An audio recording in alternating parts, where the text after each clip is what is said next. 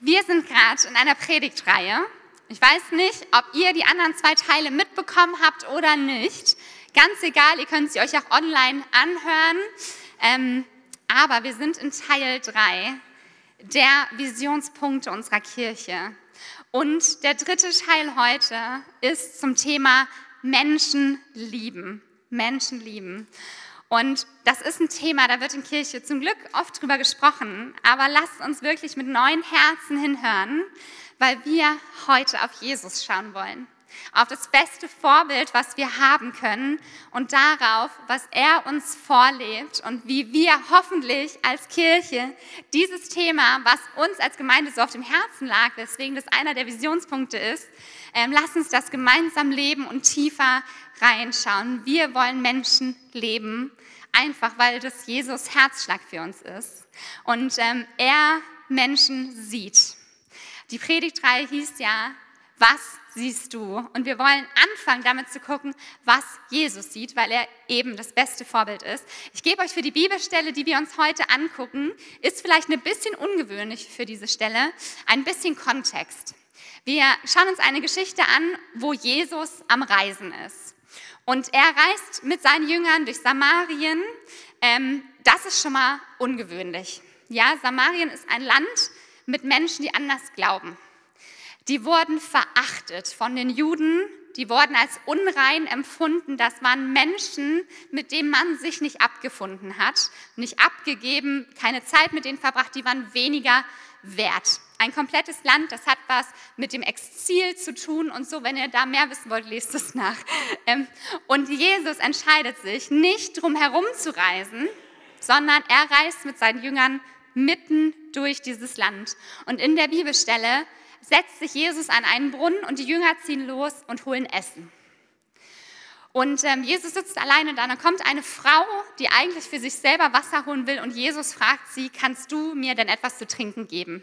Jesus spricht mit dieser Frau, sieht sie an, stellt ihr eine Frage, eine Bitte sogar.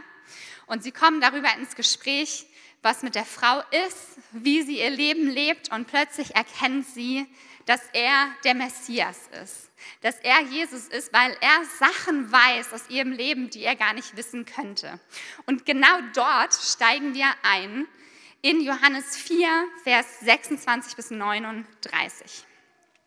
Jesus spricht zu ihr, ich bin's, der mit dir redet, er ist der Messias.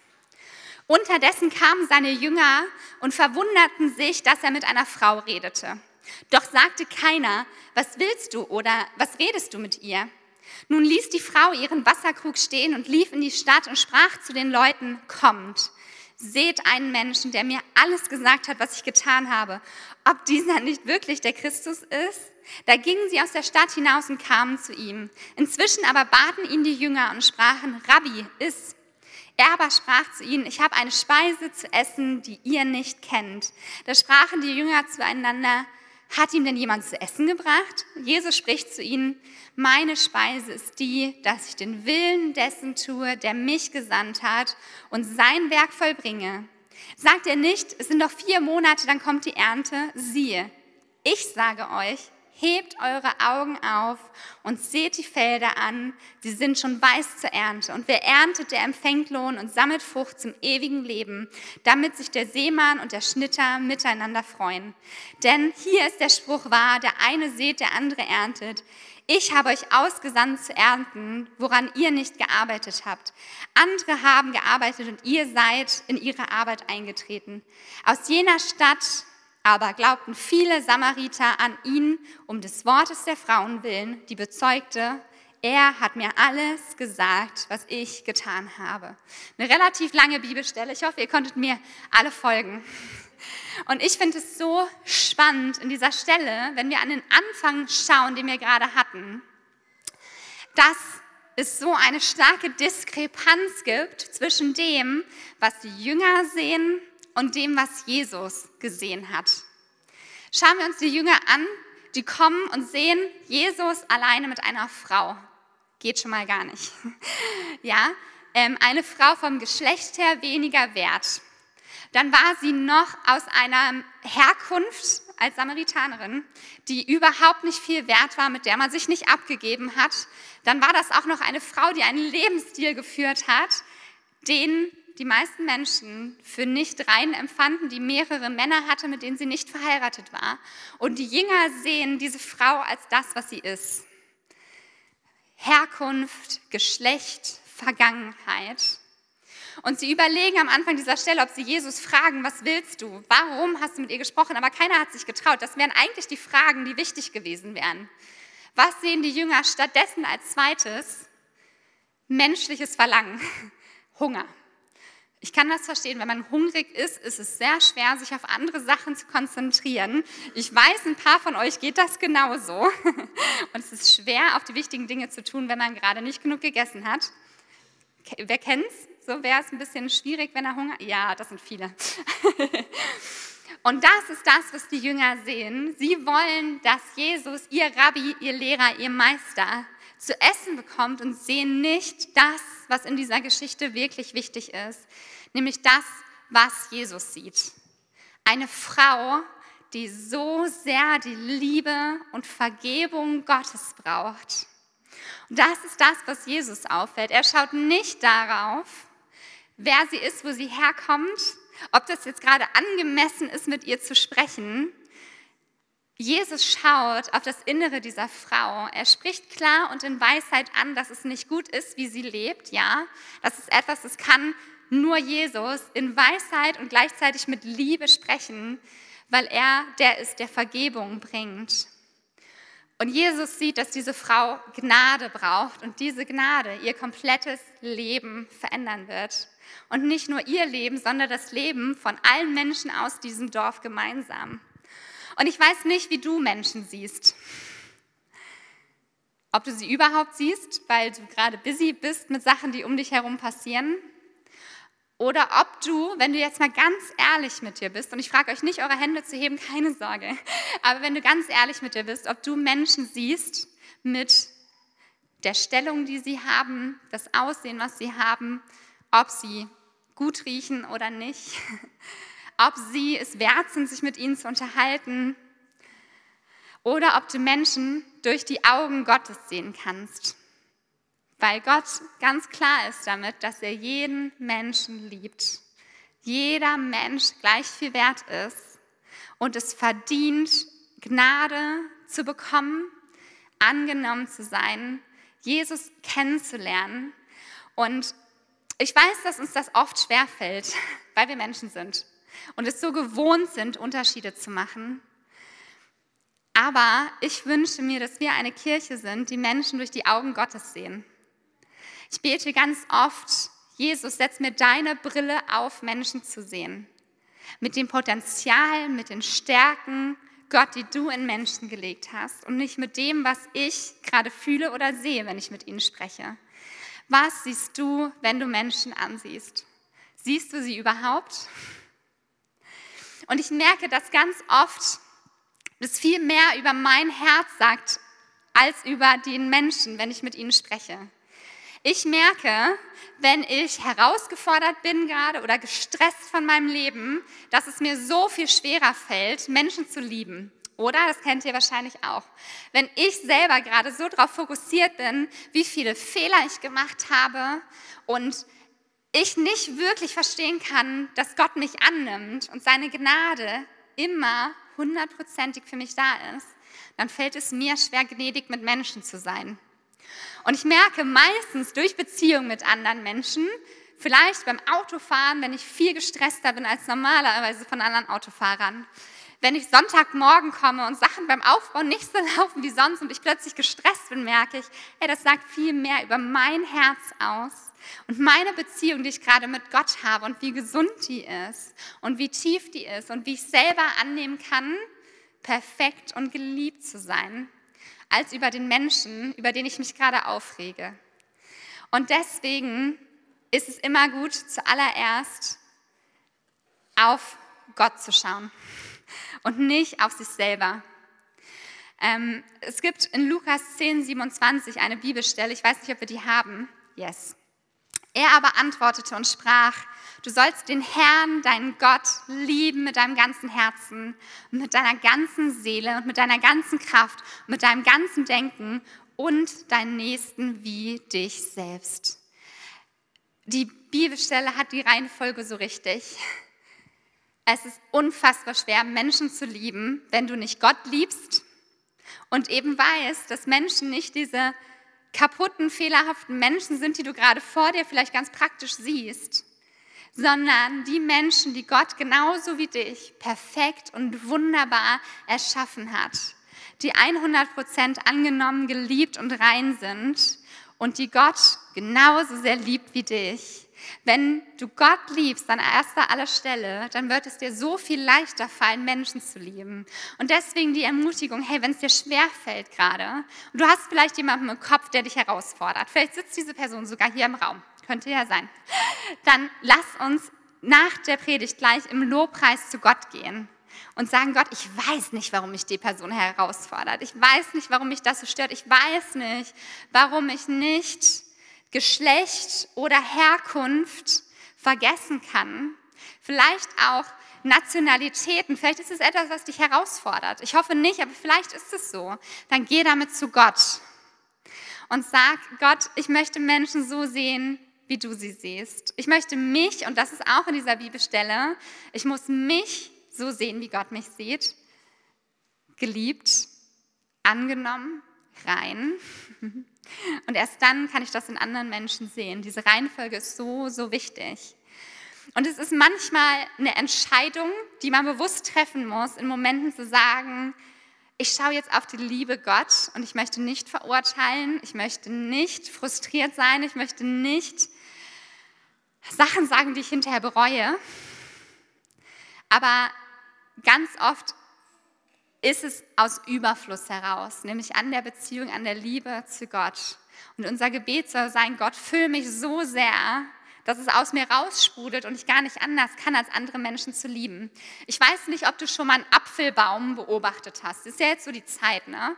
Und ich habe noch nie einen Apfelbaum gesehen, der draußen steht und versucht, eine Frucht zu bekommen, einen Apfel. So, noch ein bisschen mehr Druck, noch ein bisschen mehr Anstrengung. Und jetzt kommt der Apfel. Hat wahrscheinlich von euch auch noch keiner gesehen.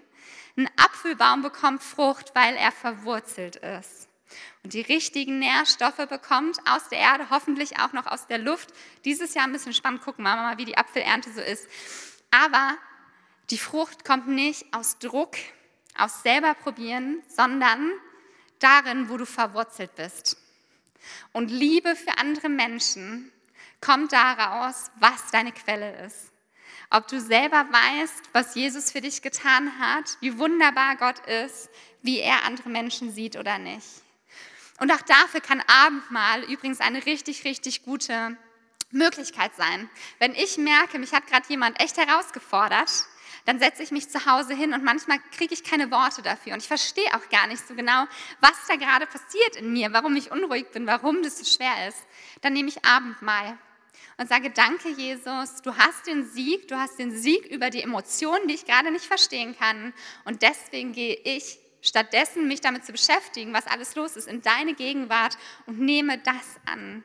Und wir wollen uns noch eine Bibelgeschichte angucken, die ihr wahrscheinlich auch alle schon mal gehört habt, aber die Jesus Herzschlag so wunderschön zur Geltung bringt. Aus Lukas 10, Vers 30 bis 37. Ich hoffe, die kommt, weil ich habe sie nicht auswendig in meinem Kopf. Wir warten noch ein bisschen. Lukas 10. Haben wir die? 30 bis 37? Haben wir nicht. Alles klar. Wer hat eine Bibel dabei? Komm. Ja, Edelgard. 10, ähm, 30 bis 37 sind wir alle leise und hören Edelgard zu. Amen. Dankeschön, Edelgard. Wie gut, dass wir Familie sind, oder? Und gemeinsam hier sind. Und ich hoffe, auch da hinten ist gerade nichts passiert. Ähm, geht's allen gut? Jakob glücklich und zufrieden? Ja, ja, okay. In dieser Bibelstelle sieht man so, so stark den Herzschlag von Jesus. Und zwar, dass es nicht um Ambitionen und Ziele geht.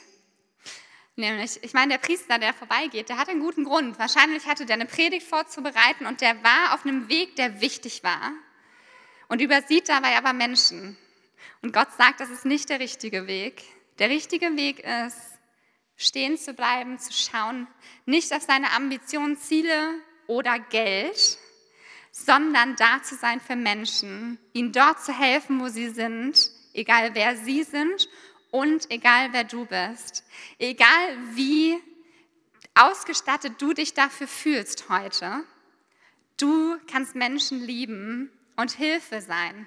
Das sieht für jeden von uns anders aus. Ähm, wahrscheinlich treffen wir nicht gleich alle jemanden, der ausgeraubt wurde auf der Straße, aber jeder von uns kann an irgendeinem Punkt Menschen lieben. Und in der ersten Bibelstelle, die wir hatten, ging es darum, dass die Ernte reif ist. Und ich weiß nicht, wie es euch geht, wenn ihr durch Wuppertal geht oder durch die Orte, wo ihr lebt. Aber ich sehe, dass so sehr die Ernte ist reif. Es gibt so viele Menschen, die unfassbar verloren sind, die Hoffnung brauchen, die nicht wissen, wie es weitergeht. Gerade jetzt in der Zeit, wo so viel um uns herum passiert, wo Krieg ist und Angst, wie es mit Finanzen weitergeht, ob wir alle erfrieren oder nicht. Ja, es ist gerade so viel Leid überall zu sehen und die Ernte ist reif für uns, rauszugehen und Antwort zu bringen. Für Menschen da zu sein mit einem ermutigenden Wort, Vielleicht auch sich herausfordern zu lassen, das Evangelium mit Menschen zu teilen, was herausfordernd ist, aber so, so wertvoll, wenn wir es tun und wenn Jesus sich Menschen zeigt, weil es geht nie um das, was du sagst, sondern was Jesus im Herzen von Menschen in dem Moment gerade tut. Und Liebe heute ist so pervertiert, oder? Wenn wir uns Liebe anschauen, ähm, ich weiß nicht, ich habe jetzt mal die Tage zum Research so ein bisschen Reality-TV geschaut. Und da geht Liebe von, jetzt gerade liebe ich den, ach, morgen ist das vielleicht anders. Ähm, jetzt gerade liebe ich die, weil die gibt mir ein gutes Gefühl. Ich bekomme etwas dabei raus und deswegen liebe ich. Ähm, und viele von uns erleben das wahrscheinlich auf unserer Arbeit, in der Schule, in der Uni, wo auch immer wir sind, dass Liebe nicht mehr das ist, was Gott sich vorstellt. Und Liebe so was Wunderschönes ist. Ähm, ich habe mir vor ein paar Jahren ein Tattoo stechen lassen und ich finde, dieser Text, der trifft es richtig gut.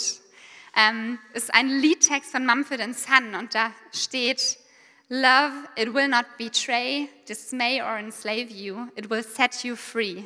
Liebe wird dich nicht betrügen oder kleiner machen, sie wird dich frei machen. Und mit dieser Liebe wollen wir Menschen lieben. Wir probieren es nochmal mit einer Bibelstelle, 1. Korinther 13, 4 bis 7. Die haben wir, sehr schön.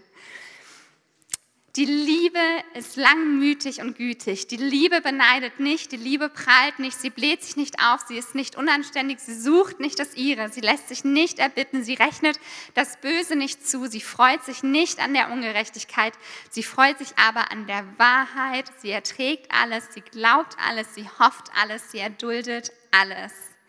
Eine Bibelstelle, die man nicht nur zu Hochzeiten lesen kann. Und ich wünsche mir, dass wir eine Kirche sind, die an der Liebe erkannt wird. Dass Menschen, die kommen, sehen, hier ist was anders. Das ist nicht aufgesetzt, das ist nicht, weil die was von mir wollen, weil die wollen, dass ich hierher komme und gebe ähm, oder Teil davon werde, sondern einfach nur, weil wir wissen, wie sehr Gott Menschen liebt, wie wunderschön diese Liebe ist und dass wir Menschen mit dieser Liebe lieben wollen. Wir werden das nie perfekt machen, das weiß ich. Aber auch da ist Vergebung für dich da. Und ich bin mir sicher, fast jeder von uns hier heute hat in dieser Woche einen Moment gehabt, wo er Menschen nicht 100% so geliebt hat, wie es hier in dieser Stelle steht, oder? Wo wir frustriert waren oder doch mal ein Wort gesagt haben, was wir vielleicht lieber nicht gesagt hätten. Wo wir gestresst waren, ähm, vielleicht sogar heute Morgen richtig böse mit jemandem, mit den Kindern, mit dem Ehepartner, mit jemandem hier, keine Ahnung. Vergebung ist da und Gnade ist für dich da. Und es ist okay, weil wir sind nicht perfekt. Niemand von uns ist perfekt. Und wir dürfen uns von Gottes Liebe auftanken lassen, um mehr und mehr aus Überfluss heraus. Eben nicht aus Druck. Und ich versuche als Apfelbaum meine Früchte selber zu schaffen, sondern aus Überfluss an dem, was Gott uns gibt, von oben und von unten, ähm, ausgestattet zu sein und das dann weiterzugeben. lass uns Menschen wirklich mit dem Potenzial Gottes sehen, was Gott in sie hineingelegt hat, nicht das, was offensichtlich ist. Jeden Menschen, egal wo er herkommt, egal welches Geschlecht er hat, egal wie alt er hier ist heute, egal wie leicht es ist, ihn zu leben, lieben oder wie schwer, lass uns Menschen mit lieben. Schön, dass du da bist oder herzlich willkommen ist nicht nur ein Slogan, den wir als Kirche draußen vor die Tür geschrieben haben, sondern wir wollen das wirklich leben. Wir freuen uns wirklich, dass du da bist, weil Gott sich wirklich freut, dass du da bist und wir Menschen mit diesen Augen anschauen wollen. Und ich wünsche mir total, dass wir uns jetzt gleich noch einen Moment nehmen im Lobpreis. Ich weiß, es war jetzt relativ kurz, aber ich glaube, dass es wichtiger ist, was Gott heute sagt, als das, was ich sage dass wir unseren Liebestank heute nochmal auffüllen lassen. Ich glaube, bei vielen ist es schon passiert in der Lobpreiszeit, die wir vorher hatten. Aber für viele ist es vielleicht jetzt gerade so ein Moment, wo du denkst, ach, Mist, ey, jetzt sehe ich, wo ich Fehler gemacht habe. Ey, jetzt fühle ich mich wieder schlecht, darum soll es heute nicht gehen. Gnade ist für dich da. Sag Jesus, ey, Entschuldigung, dass ich Menschen nicht immer so behandle, wie du sie behandeln würdest. Entschuldigung, dass ich nicht perfekt bin. Jesus weiß es sowieso schon. Aber lass dir vergeben von ihm. Lass dir Freiheit schenken. Und vielleicht ist es für dich dran, einfach nur zu bitten, Gott zeig mir mehr Menschen durch deine Augen zu sehen. Zeig mir Schönheit an Menschen. Ich habe mir das zwischendurch mal als Aufgabe genommen, jedem Menschen, den ich treffe, ein Kompliment zu geben. Und das war nicht einfach nur irgendeine Challenge, wo ich ähm, üben musste und was ich nicht ehrlich meinte, sondern es war wirklich mein Herz, dass ich gesagt habe, Gott, ich möchte an jedem Menschen, den ich treffe, etwas Schönes finden und der Person das zusprechen, weil sie es wert ist. Wie viele Menschen gehen durch den Tag und bekommen nicht ein nettes Wort, bekommen die komplette Woche kein Kompliment, keinen Zuspruch, keine Hoffnung. Lass uns als Kirche die sein, die das füllen. Jeder einzelne von uns, hier im Raum, da ist es ein bisschen leichter, und draußen, wo auch immer wir hingehen und die sein, die wirklich einen Unterschied machen. Und ich möchte jetzt noch ein Gebet sprechen, bevor wir nochmal in einen Lobpreissong gehen. Für alle, die gerade sagen, ey, das klingt schön und gut, Lucy, danke, dass du darüber gesprochen hast, dass Gott Liebe ist, aber ich kenne das gar nicht. Und ihr wisst, Kirche, wir sprechen dieses Gebet jede Woche. Auch das tun wir nicht einfach nur, weil wir es halt tun, sondern weil wir wirklich glauben, dass wir Menschen erreichen, die Jesus als ihren Retter noch nicht angenommen haben und das vielleicht heute Morgen tun. Deswegen lass uns gemeinsam dieses Gebet sprechen. Und für manche ist es ein, ich spreche das wieder aus.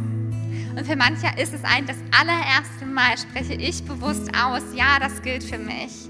Ja, Vergebung und Liebe und Annahme ist für mich. Und deswegen lass uns gemeinsam das Gebet sprechen, was ihr jetzt gleich hinter mir seht. Vielleicht schließt ihr die Augen, ich weiß nicht, wie es für euch richtig ist, ah, dann könnt ihr es nicht mitbeten. Lasst die Augen offen, außer die, die es auswendig können, die dürfen die Augen schließen. Und lasst uns beten gemeinsam. Jesus, ich weiß, dass du mich liebst. Es gibt nichts, was ich tun könnte, damit du mich mehr liebst. Und durch nichts, was ich tue, würdest du mich weniger lieben. Du bist für mich gestorben und auferstanden. Ich glaube an dich. Du bist mein Gott, mein Retter und mein Herr. Bitte schenke mir die Vergebung meiner Schuld. Ich möchte als dein Kind leben und du sollst mein ganzes Leben bestimmen. Ich danke dir, dass ich durch dich wirklich frei bin und ein Leben in Ewigkeit habe. Amen, Amen. Und jetzt lass uns wirklich diesen Moment nutzen, um uns auffüllen zu lassen von seiner Liebe.